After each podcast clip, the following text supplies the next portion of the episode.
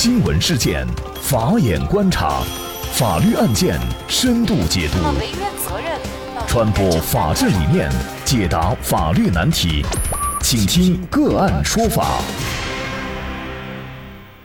大家好，感谢收听个案说法，我是方红。今天呢，我们跟大家来关注三名新生儿医院死亡，院方该担何责？据《新京报》报道。二十三号，一个名为吴昌奇的个人公众号发布了一则顺德人民医院或许欠顺德人民一个交代的文章。作者呢是在这次事件当中去世的三名新生儿父亲之一。文章称，在三月下旬到四月上旬这段时间里，顺德医院新生儿重症监护室疑似出现了严重的院内交叉感染。据家长所知，至少可以确定三名新生儿在住院期间因为细菌或病毒感染，最终或在顺德医院的保温箱死亡，或转院广州以后医治无效死亡。众多新生儿因感染被迫转院，病情轻重不一。南方医科大学顺德医院相关负责人称，确有三名新生儿死亡。记者询问是否还有更多新生儿死亡时，对方称也有相应的，但。未透露具体人数。二十四号，南方医科大学顺德医院在官微发布关于网文反映我院儿科有关情况的通报，称对于新生儿的死亡深感惋惜和痛心。目前，省市区健康部门已经介入调查。那么，如果新生儿死亡确实是因为院内交叉感染所致，那么院方将为此承担什么样的责任？新生儿父母又该如何维权？就这一系列的法律问题，今天呢，我们就邀请云南陈云律师事务所主任医疗纠纷专业律师杨生顺律师和我们一起来聊一下。杨律师，你好。你好，方记者。感谢杨律师。那么目前呢，对于这个新生儿的死因，呃，有相关部门介入调查。那么假设新生儿死亡确实是像新生儿的家长所反映的，就是是院内的交叉感染导致的，那么这个情况下，院方要承担一个什么样的责任呢？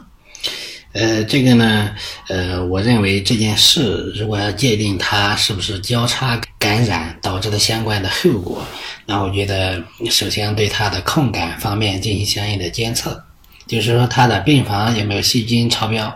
并因此导致感染事故的发生。那么这个感染事故的发生，就是那么新生儿的死亡，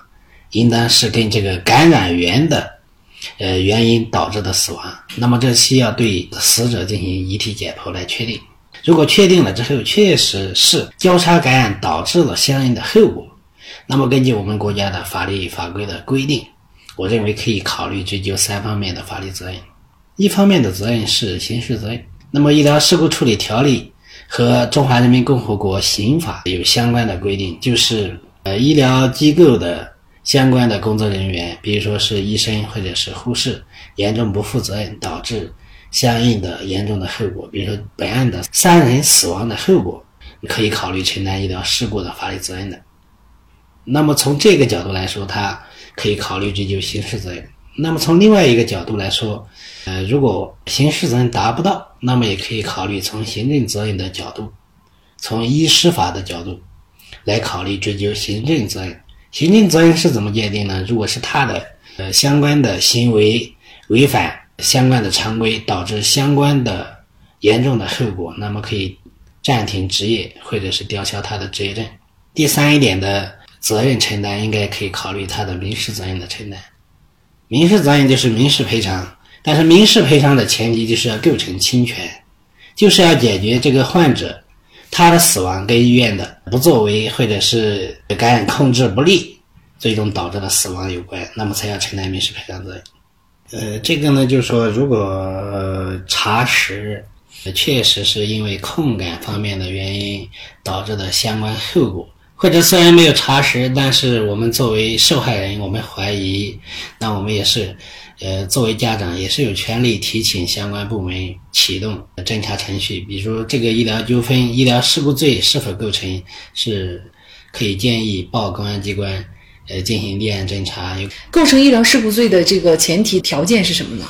它的前提条件是医务人员的严重违反医疗管理规范或者是医疗常规，那么导致患者死亡的严重后果。基本上要有这两个前提条件，那么它的第一个前提就是主体要是医务人员，第二呢就是说他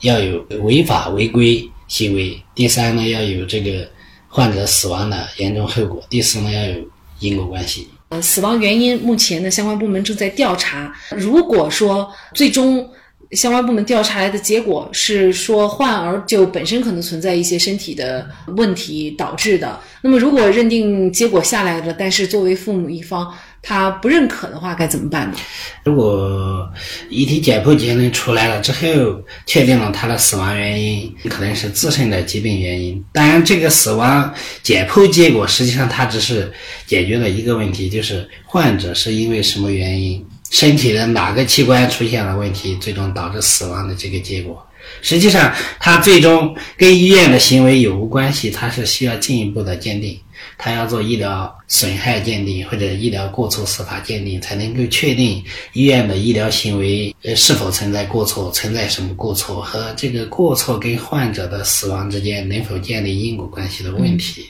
这些都需要专业的机构。部门来做，其实作为父母一方是没有办法具体的来进行一个操作的。患者的父母其实他作为权利人，他有权利也有义务提起来相关的程序，因为这个是私权利，私权利的救济是需要公民自主的提起来。那么在这个情况之下呢，我就建议可以委托相关的专业的人员。来代理，然后提起相应的维权程序。毕竟损害后果已经摆在那了，那么到底是这个损害后果是什么原因导致的？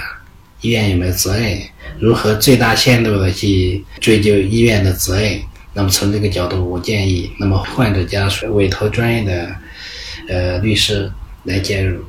我想，就是无论最后他们的维权路顺不顺利，或者有没有成功的索赔，但是孩子的生命是挽回不了的。其实这家医院呢，应该说是在广东地区也是一家非常有名的医院了啊，甚至呢，他们好像是在产科这一块儿也是。呃，做得非常好，但是仍然会出现这种问题，这也让我们不得不担忧，咱们的孩子、孕妇在生产过程当中会不会也会出现类似的情况？那么，另外呢，对于这种院方的管理也好，还是行政部门的这个监管也好，相关的法律制度是不是完善？否则，为什么会出现这样严重的事件？呃，这件事情首先我们只是建立在没有调查结果一个假设的基础上，如果真的是。调查结果就是证明，就是因因为医院控制感染不力导致相应的后果。那实际上，这个医院和相关的科室和相关的医护人员肯定是逃脱不了责任的，因为他们对开设一家医院，医院最基本的就是要符合感感染控制的相关指标，有相应的制度，有相应的设施，有相应的设备，有相应的人员，他才能够开设这家医院。那么，如果真的发生这个情况，那就说明他在整个运作过程当中，他的制度没有严格的执行和操作，导致了这个后果。那么，相关的人员应该是要承担刑事、行政、民事责任的，这是无可厚非的。当然呢，如果医院管理部门在审批过程当中，呃，假设他对这家医院的控感的相关的设施、设备、管理制度，在没有符合相关规定的情况之下就审批了，就让这家医院运营了，或者在运营过程当中没有监督好，没有定期的检查监督好，那它也有可能存在失职。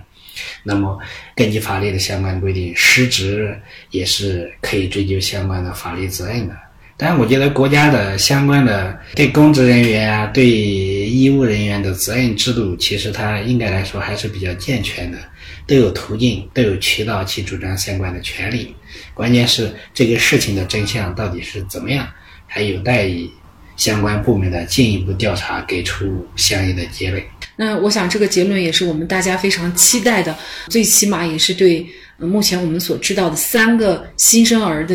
这个孩子的一个交代，孩子父母的一个交代哈，嗯，也希望哈通过这个事情最后的这个结果，各个医院也能够反思自己在管理具体的医疗卫生方面呃，是否存在一些不足？那么类似的事情呢，也极少发生。好，在这里也再一次感谢云南成源律师事务所主任、医疗纠纷专业律师杨生顺律师。那也欢迎大家通过关注“个案说法”的微信公众号，具体的了解我们本期案件的图文资料以及往期的精彩案例点评。另外，您在生活工作当中遇到一些法律问题，都欢迎您通过添加幺五九七四八二七四六七幺五九七四八二七四六七这部电话号码的微信号向我们进行咨询和交流。给大家提供法律问题解答的都是我们节目邀请到的嘉宾了，他们都非常的资深、专业和负责任。感谢您的收听，我们下期节目再见。